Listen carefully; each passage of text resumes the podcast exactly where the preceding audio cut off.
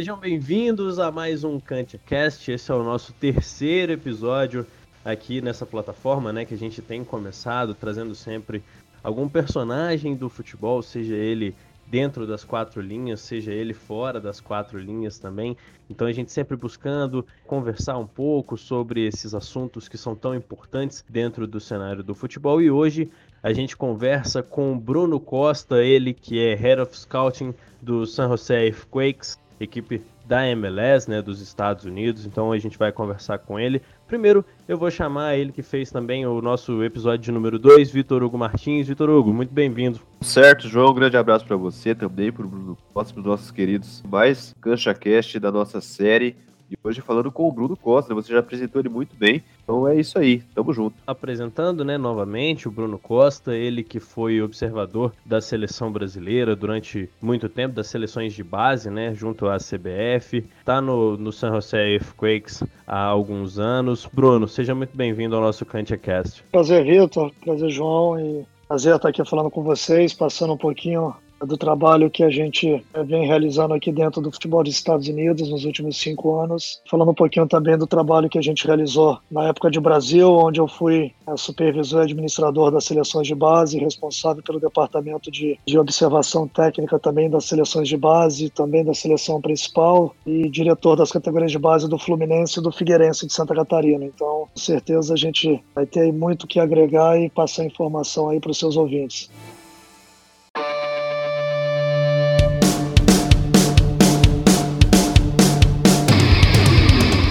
Começa agora o CantiaCast, o podcast do Lacantia FC para te informar e debater muito futebol.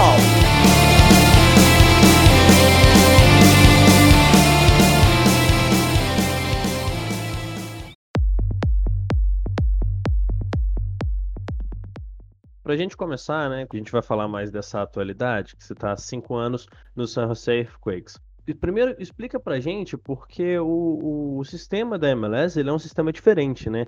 Como é que é feito para poder identificar os atletas em potencial e também é, poder contratá-los, né? Esse sistema de troca, draft, homegrown players.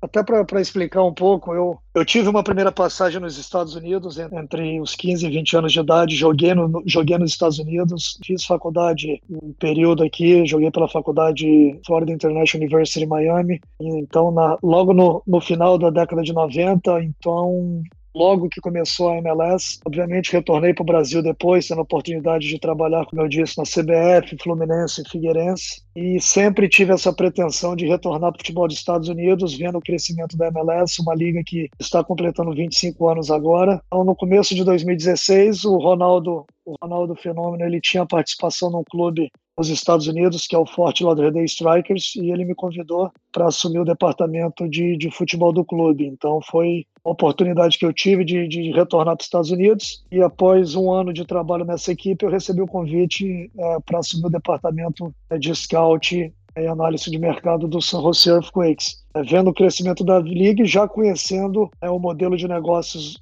dos clubes americanos e da MLS diferente do que a gente tem não só no Brasil é, como, nos, é, como em outros países. É, são clubes com donos, é, não tem acesso nem descenso. Hoje a MLS ela tem 26 equipes. O ano que vem serão mais dois, duas novas equipes que estarão entrando. Em 2022 outras duas equipes, totalizando 30 equipes no final de 2022. Tem um sistema do draft, obviamente é um sistema muito tradicional no esporte americano. Ele acontece dentro da MLS, mas ele não é tão forte como em outros esportes. Por quê? Porque hoje as equipes da MLS todas possuem categorias de base, diferente de outros esportes americanos, como, na, como basquete, futebol americano e beisebol. Então, os clubes hoje vêm fazendo um trabalho de base muito bem feito, o que facilita a assinatura do contrato profissional com esses jogadores formados na base que a gente chama de homegrown player. E, além disso, você tem os mecanismos dentro da liga, você tem um teto salarial, você tem um elenco hoje dentro da liga que você pode ter no máximo 30 jogadores. Né?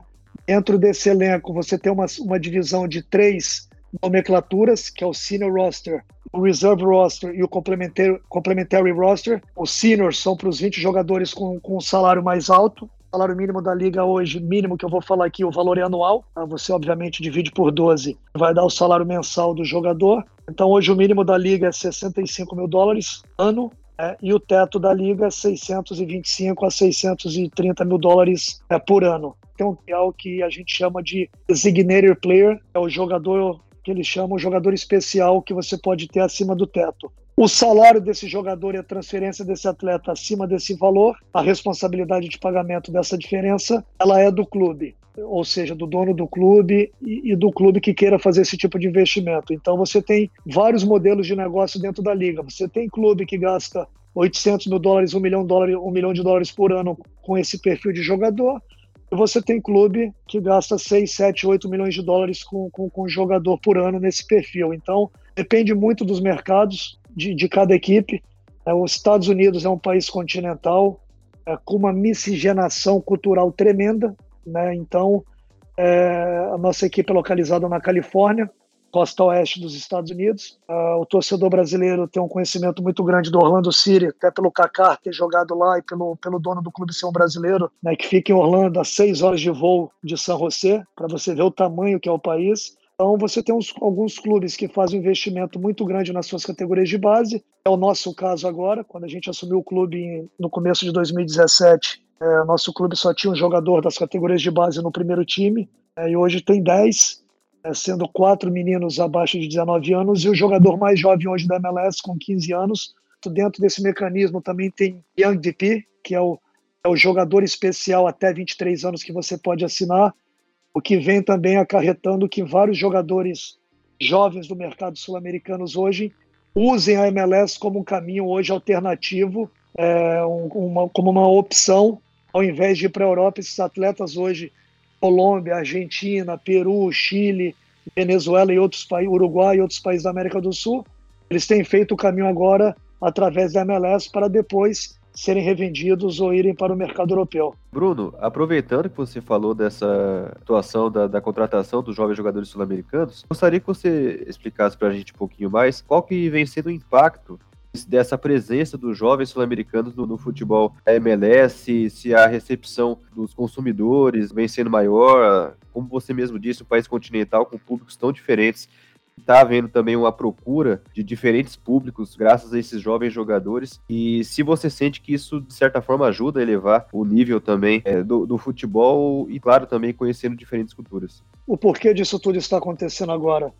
A gente está vendo essa crise econômica que a América do Sul, de uma forma geral, vem passando também. É a desvalorização do peso argentino, a desvalorização do real, de outras moedas sul-americanas. Isso facilita a aquisição desses jovens, desses jovens talentos um outro fator fundamental é o desenvolvimento da infraestrutura da liga. Hoje a liga, é, todas as equipes contam com centro de treinamento, estádio próprio. Qualidade dos profissionais que hoje trabalham na MLS é tremenda. Para te dar um exemplo dos treinadores hoje na liga, o Tata Martino, que era que foi treinador do Atlanta nos últimos dois anos, trabalhou no Barcelona, foi treinador da seleção argentina, hoje está na seleção mexicana. Você tem o Matias Almeida com a gente, nosso treinador. O Matias Almeida jogou na seleção argentina, treinador responsável pelo ascenso do River Plate em 2012, foi treinador do Chivas Guadalajara do México, o maior clube do México nos últimos anos. Ganhou mais, ganhou sete títulos em três anos no México, foi considerado o melhor treinador das Américas em 2018. Você tem o Guilherme Esqueloto, que foi treinador do Boca Juniors, vice-campeão da Libertadores. Você tem o Frank de Boer, que foi treinador do Ajax entre 2015 e 2018, é, ganhando quatro campeonatos holandeses. Você tem o Thierry Henry, que foi auxiliar da seleção belga a Copa de 2018, treinador do Mônaco. Isso também facilita muito a vinda desse jovem atleta. Por quê?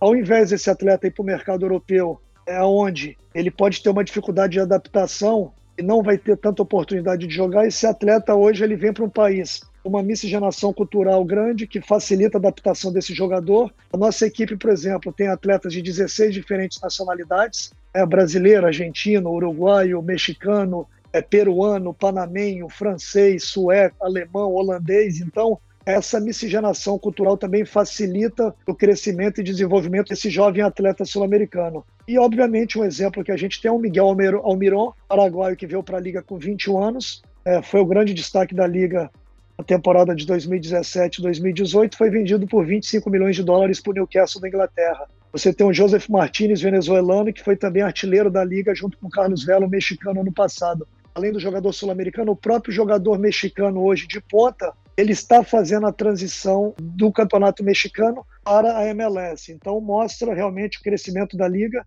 A MLS hoje, os Estados Unidos, dentro dos Estados Unidos, já é a liga que mais cresce disparado, né? mais de 25%, 27%, 26% de crescimento ao ano. E o futebol nos Estados Unidos e a, na Copa de 94, logo após a Copa, era o quinto esporte. Hoje já é o quarto esporte, muito próximo de ultrapassar o beisebol e o basquete. E nos próximos quatro, cinco anos, a tendência é que o, o futebol já seja o segundo esporte dos Estados, dos Estados Unidos, somente é, somente atrás do, do futebol americano. Então, tudo isso que eu te passei agora facilita, além, obviamente, dos salários em dias e da qualidade de vida que o atleta tem quando vem para os Estados Unidos.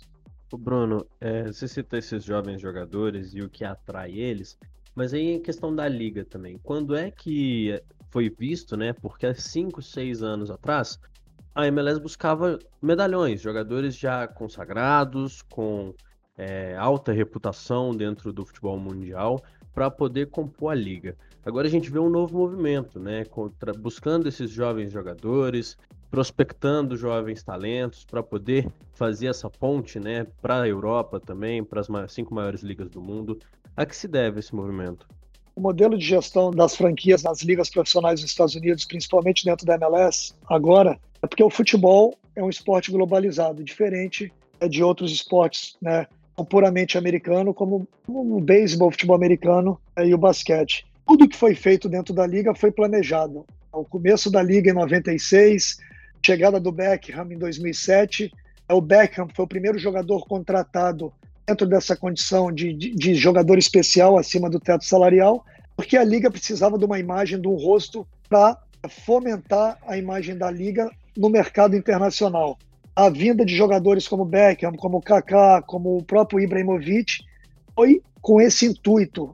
E paralelamente a isso, a liga ela criou um mecanismo de investimento, sabendo da importância de valorizar não só o atleta jovem com potencial internacional, é o caso agora que está ocorrendo, mas também um atleta jovem americano, revelar atletas americanos de qualidade.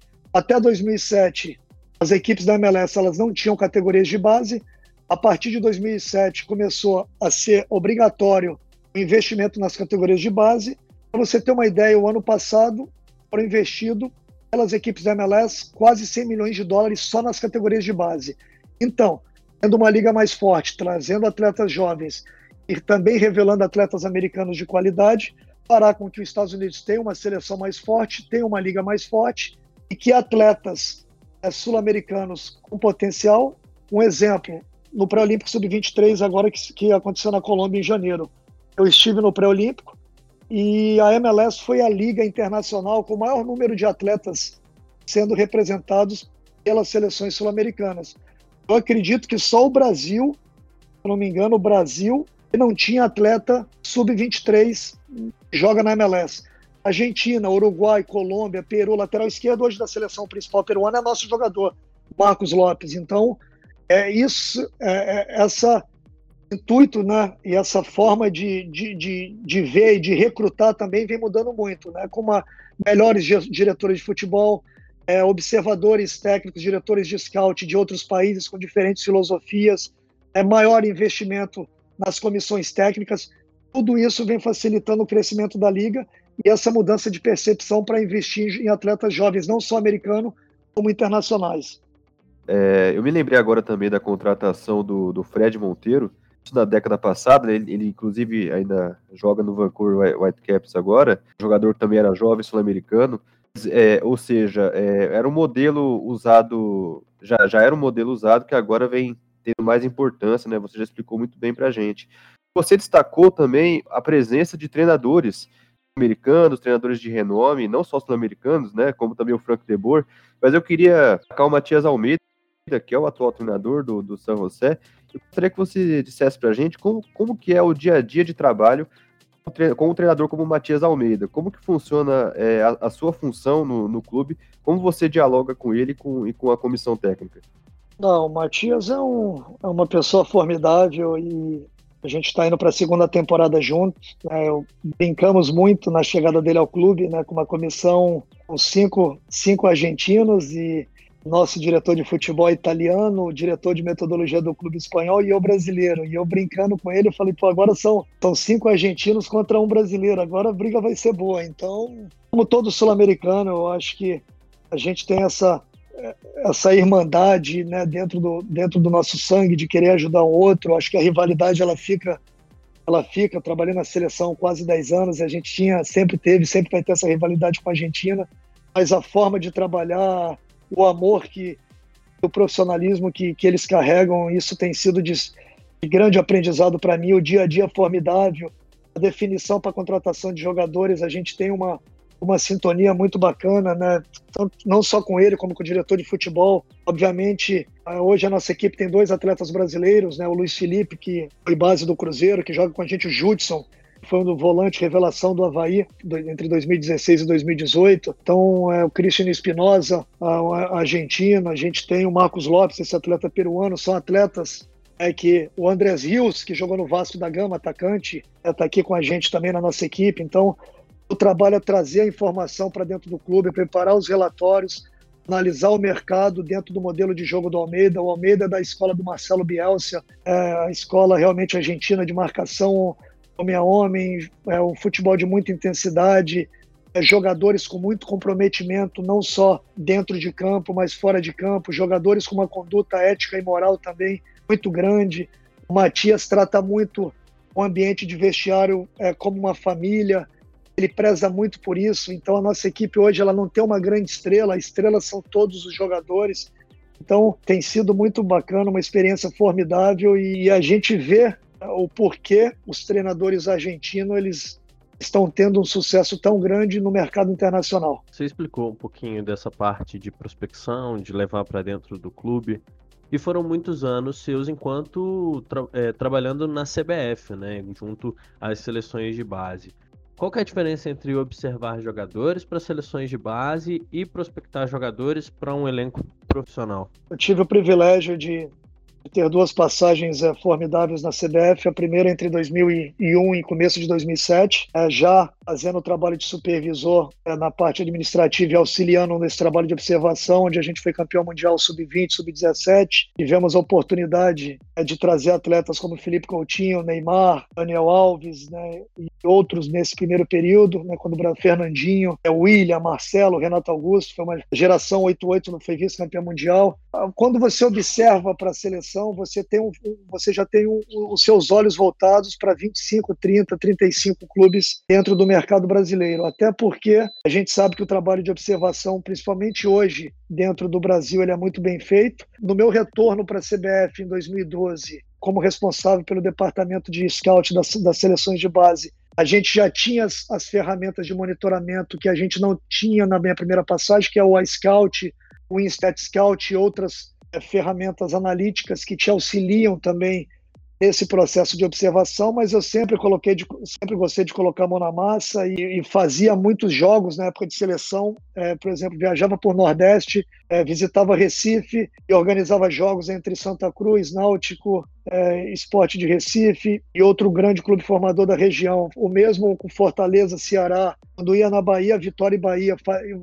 A gente visava muito na época que o Branco era coordenador na primeira passagem, na segunda passagem que eu trabalhei com o professor Ney Franco, a gente viajava muito para oportunizar, e vários atletas é, do norte e nordeste do Brasil tiveram a oportunidade de, de serem inseridos dentro da seleção pela primeira vez. O caso do, do, do Talisca, é o Felipe Augusto, é o Everton, que hoje está no Grêmio, é, ele jogava no Fortaleza ainda no Sub-15, quando eu observei pela primeira vez. Outro atleta foi importante dentro, dentro desse processo, é o Gabriel Jesus, um atleta que tinha acabado de chegar no Palmeiras com 15 para 16 anos.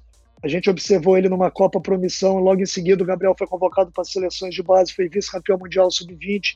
Então, quando você observa pela seleção, você vai nos principais torneios e nos principais clubes, porque os clubes brasileiros já fazem um trabalho de captação e te auxiliam nesse processo. Dentro da MLS, você tem que trabalhar com o teto salarial. Então, você tem que contratar um jogador que encaixe na característica de jogo, no modelo de jogo do seu treinador, e que o seu orçamento que você tem também pré-determinado não ultrapasse o teto da liga ou o teto do seu clube. Esse atleta precisa ser um, um jogador que vai te dar um, que vai te dar um retorno técnico dentro de campo num custo-benefício baixo. Então, é, o trabalho ele é, ele é extremo, ele é muito complexo, porque é, a gente analisa aí mil, mil e quinhentos, dois mil atletas, mais ou menos. A gente faz um filtro, obviamente, que a gente chama, a gente tem um, o KPI, o QPI, né? é, é Key Performance Indicator. A gente tem dentro do nosso modelo de jogo, a gente já criou um filtro analítico, as performances e valências por posição. Por exemplo, qual o perfil de lateral direito que eu quero contratar para o San José? Dentro do modelo que o Matias Almeida joga, e um atleta com as características e modelo de jogo que se encaixem é, no perfil da MLS. Então a gente faz um filtro dentro dos principais mercados. Dentro daquele filtro é que hoje essas ferramentas te propiciam. Você faz uma análise por vídeo daquele jogador, você faz um outro filtro daquele jogador. E quando você chega para quatro, cinco jogadores dentro daquele filtro, obviamente, depois de analisar as questões físicas, técnicas, extracampo, financeiras do jogador, você vai observar esse jogador ao vivo para finalizar a contratação desse atleta. Então, é muito complexo e, obviamente, é uma coisa muito, muito bacana de ser feita dentro da liga, porque aqui você não contrata quem você quer, você contrata quem encaixa no seu orçamento. Só para deixar aquele ar de, de, Não vou dizer polêmica, né? Mas assim, o que, que você prefere fazer? O que, que você acha que é mais legal de fazer? Convocar para a seleção ou contratar para o clube? O processo de seleção, eu trabalhei no Fluminense quatro anos, né? Então tive o prazer e o privilégio de trabalhar com o Branco naquele período na montagem do elenco que foi campeão brasileiro em 2010, campeão da Copa do Brasil em 2007, vice-campeão da Libertadores. Naquela época, obviamente, o Fluminense teve que fazer uma, é, uma transição muito bacana né, das categorias de base para o profissional. O trabalho do Fluminense sempre foi um trabalho muito bem feito. E a gente tinha a Unimed também, que era um grande patrocinador. A gente tinha também como analisar o mercado e contratar atletas de renome, como foi o caso do Fred, do Conca, é, do, do Washington, do Dodô na época. Thiago Neves tinha acabado de, de, ter um bom campeonato brasileiro pelo, para, pelo Paraná, poucas pessoas conheciam na época, mas na seleção brasileira você, você tem a oportunidade de escolher é, o que há de melhor no Brasil. O trabalho de seleção não é um trabalho de dia a dia, né? Você não vive o dia a dia de campo, né? E o trabalho de clube você tá ali sofrendo no bom sentido o dia a dia, jogo após jogo. Eu, eu, eu, eu gosto dos dois, mas eu acho o, o clube ele, ele te suga muito mais, né? O estresse e a cobrança dentro do clube com relação à montagem de elenco, principalmente trabalhando para um clube como foi o Fluminense, um clube tradicional. Depois, obviamente, o Figueirense também, que é um clube que tem muito carinho e respeito, foi muito, muito gratificante, né? Diferente um pouco do processo que a gente tem nos Estados Unidos, é, onde a cobrança ela existe, mas ela não é aquela cobrança é, que chega até um certo ponto ser uma cobrança irracional que a gente tem dentro do Brasil de alguma forma por parte do torcedor. Aqui a cobrança é muito mais racional. Aproveitando que você agora conversou com a gente sobre o seu trabalho no Fluminense, também a passagem pelo Figueirense, só é, poderia me dizer se você estava no Fluminense na época que o Wellington nem surgiu, emprestado para o Figueirense, se destacou, acabou até voltando para o Fluminense depois. Foi um grande valor ali, né? Uma grande promessa do Fluminense. Você trabalhou de perto com o Elton nem? Eu que fiz a indicação dele para o Figueirense. Eu que levei ele para o clube na época. O Wellington nem ele tinha sido, ele tinha trabalhado comigo nas seleções de base. Né? Ele é 92. A gente fez uma convocação em 2006 para um torneio. Inclusive nessa convocação estava o Felipe Coutinho, Neymar ele ia ser convocado, a gente já tinha observado o Neymar, mas eu não sei se você lembra, o Neymar em 2000, naquele período, o Neymar estava naquela aquele período indo para o Real Madrid com uma possibilidade de ser transferido para o Real Madrid com 14 anos. Então, a gente acabou não podendo levar o Neymar para essa primeira convocação, é que o Wellington Ney fez parte.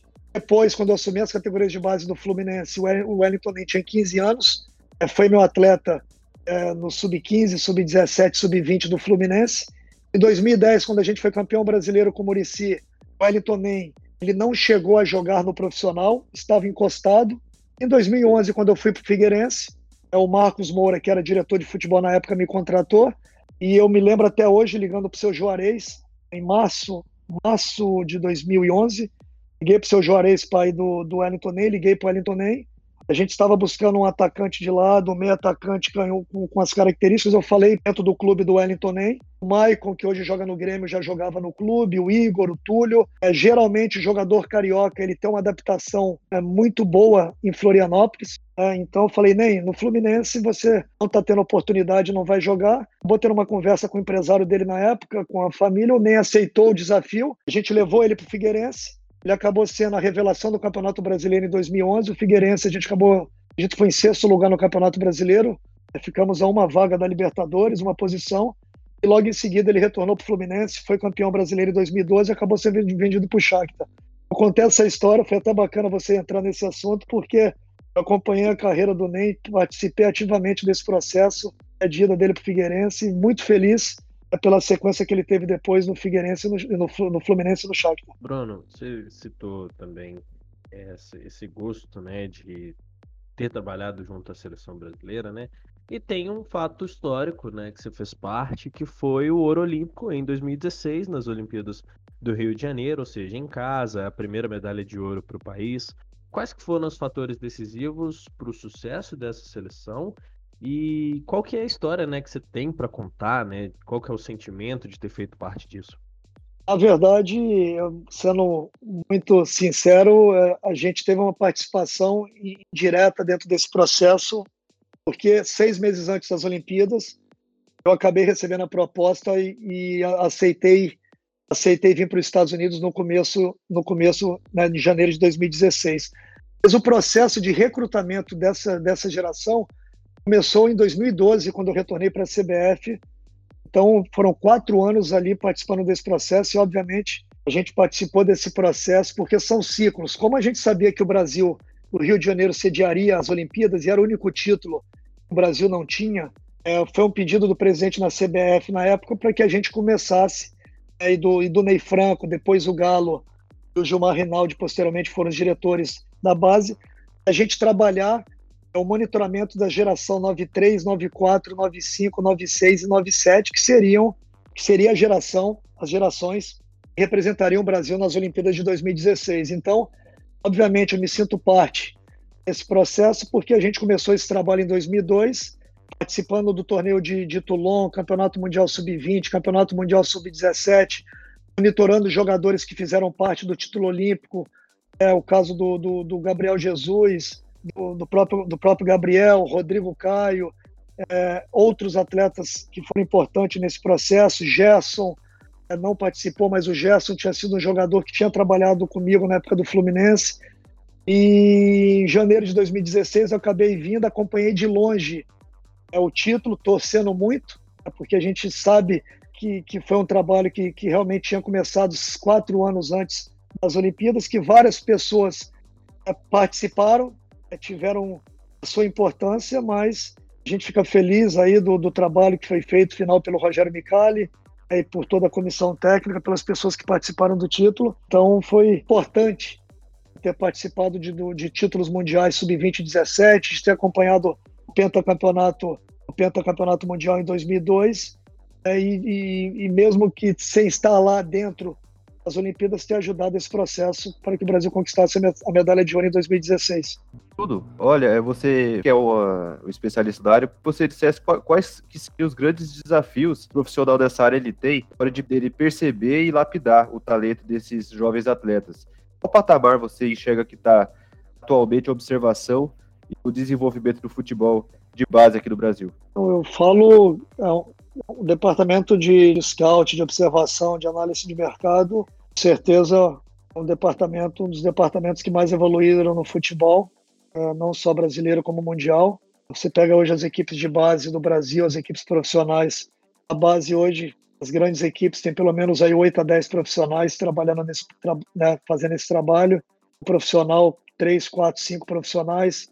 Hoje você tem a facilidade de, né, de ter as ferramentas mas eu acho importante, Vitor, ter, ter um equilíbrio, tá? O equilíbrio do, da experiência de campo com, com o equilíbrio também do conhecimento analítico e do conhecimento dos números da Big Data que a gente fala hoje. Principalmente quando a gente fala, é, faz observação para o elenco, elenco profissional. Eu acho que a experiência, é, sentir o cheiro da grama que a gente fala. Um exemplo, em janeiro, geralmente, durante, durante a Copa São Paulo, a Copa Promissão, na época Sub-17, Copa Votorantim. Eu me recordo que foram pelo menos oito, nove anos dirigindo 10, 15 mil quilômetros aí durante 25 dias, é, vendo jogos atrás de jogos, pegando chuva, sol na cabeça, viajando o Brasil, América do Sul, Europa, atrás de jogadores que a gente não tinha essa facilidade de informação que a gente tem hoje. Então, essa cancha, essa bagagem, é, ela me ajudou muito e ajudou vários profissionais dessa nova geração aí também. É, o Klaus, que hoje trabalha, trabalha hoje no, no, no, Grêmio, a gente se conhece há bastante tempo. O Klaus trabalhava na época como observador. É, você tem o João Paulo, que hoje faz um trabalho, um trabalho formidável dentro do Palmeiras, um grande amigo. Então são profissionais, né? O Biasotto. A gente, na nossa época, né? Os profissionais do, do futebol, porque a parte técnica ela caminha lado a lado. Eu fui diretor, diretor de clube também, diretor de base. A parte de observação é fundamental também é que você tenha um executivo, uma pessoa mandando o departamento de futebol, ela precisa ter um conhecimento técnico, ela precisa ter um conhecimento de mercado, ela precisa conhecer do jogador, do perfil de jogador também, para ser contratado para a sua equipe. Você tem que analisar o mercado de uma forma geral. Qual o perfil de jogador que o torcedor do Fluminense, a história do Fluminense está acostumada. Tendo trabalhado em Xerém, sei a importância, sendo responsável durante quatro anos pelo do futebol de base do clube, eu sabia na minha chegada a importância que o torcedor é, tricolor ele dá para o atleta formado na base. Então, é importante que o observador novo ele não fique só atrás dos números, só atrás do computador. Ele precisa fazer um estudo mais profundo, ir realmente para o campo, né, ver jogos, entender o perfil, a característica do mercado atual, o perfil de jogador, estudar os mais diversos modelos de jogo, para também entender aonde que aquele atleta pode chegar. E tendo trabalhado na seleção e, no, e nos clubes que eu trabalhei, isso tudo me ajudou a lapidar, a lapidar dentro da minha cabeça o perfil de jogador é que, obviamente, a gente vê como, como um atleta não só dentro de campo, como fora de campo, que possa é, suceder num, jogando em alto nível. Bruno, para a gente encerrar, o que, que você traria de aprendizado da MLS, do trabalho no San Jose Earthquakes, para aplicar dentro do futebol brasileiro aqui, se você hoje recebesse uma proposta. Vamos lá, tem uma coisa que eu aprendi nos Estados Unidos e eu quero trazer para o futebol brasileiro. O que seria isso? Uma pergunta e é uma coisa que eu, que eu trabalho muito na minha cabeça e eu vejo até por ter participado também da fundação do desenvolvimento da ABEX, que é a Associação Brasileira dos Executivos de Futebol, em 2011, né? Quase 10 anos atrás, a gente tem hoje é, gestores da mais alta capacidade gerenciando os clubes brasileiros, não só na base como no profissional. Eu acho que isso evoluiu muito. O modelo de gestão dos times dos Estados Unidos é uma coisa que, com certeza, primordial para o meu retorno ao país em, 2000, em 2016, quando eu recebi a proposta, acabei aceitando, solicitando meu desligamento da CBF, porque Aqui é tudo muito enxuto. O departamento de futebol, o diretor de futebol, junto com, com o diretor de análise de mercado, scout, junto com, dire, com o diretor de metodologia, diretor de, do departamento de preparação física, e definem tudo referente ao departamento de futebol com relação à metodologia, às contratações. Então, é, é uma coisa, você não tem é, o processo político que a gente tem dentro do Brasil, onde várias pessoas acabam tendo interferência nesse processo de tomada de decisão, o que, que acaba atrasando também muito o crescimento dos clubes brasileiros. No Brasil, a gente tem os clubes, obviamente, são clubes estatutários, é, com sistema de presidentes. A cada dois anos, três anos, a gente tem uma troca de gestão. Para você ter um exemplo, em 2010, o Fluminense tinha acabado de ser campeão brasileiro, ganhamos tudo nas categorias de base, um título que o Fluminense não ganhava desde 84. Teve troca de presidente no final do ano e eu acabei saindo nessa mudança. E, obviamente, grandes profissionais acabam sendo trocados nessas mudanças políticas que a gente tem dentro do futebol brasileiro. Uma coisa que você não vê dentro dos Estados Unidos. É tudo sobre rendimento. Se um profissional ele está rendendo e dando resultado para o clube, os clubes são tratados como uma empresa. Ele vai ficar dois, três, quatro, cinco, seis, sete, oito, dez anos na empresa se assim fosse, ele estiver dando resultado. Então, isso é uma coisa que, com certeza, é um dia retornando para o Brasil, já, a gente já procurava fazer isso, né? eu fiquei quatro anos no Fluminense, no, Fluminense e, mas era uma, é um modelo de gestão que, com certeza, a gente precisa aprender muito e ser inserido dentro do, do mercado brasileiro. Muito obrigado, Bruno, pelo seu tempo, pelo papo. Foi muito bom. Se a gente pudesse, a gente ficaria aqui horas e horas a fio batendo papo, né? A gente que é, adora é, conversar, conhecer essas culturas também do futebol em outros países, principalmente um país tão interessante quanto esse processo, né, dentro dos Estados Unidos. Bruno, fica aqui o nosso agradecimento por esse papo tão bacana. Obrigado pelo carinho, pela oportunidade. Sempre bom falar de futebol, na nossa paixão e à disposição aí para quando precisarem, só me chamar. Certamente a gente também deixa as portas do Cantia Cash sempre abertas. Vitor Hugo Martins, muito obrigado mais uma vez. A gente volta, né? Claro, a gente volta no próximo Cantia Cash. Teremos aí vários podcasts voltados às mais variadas e ricas né, discussões sobre futebol. E também agradecer ao Bruno pela grande conversa que ele teve com a gente.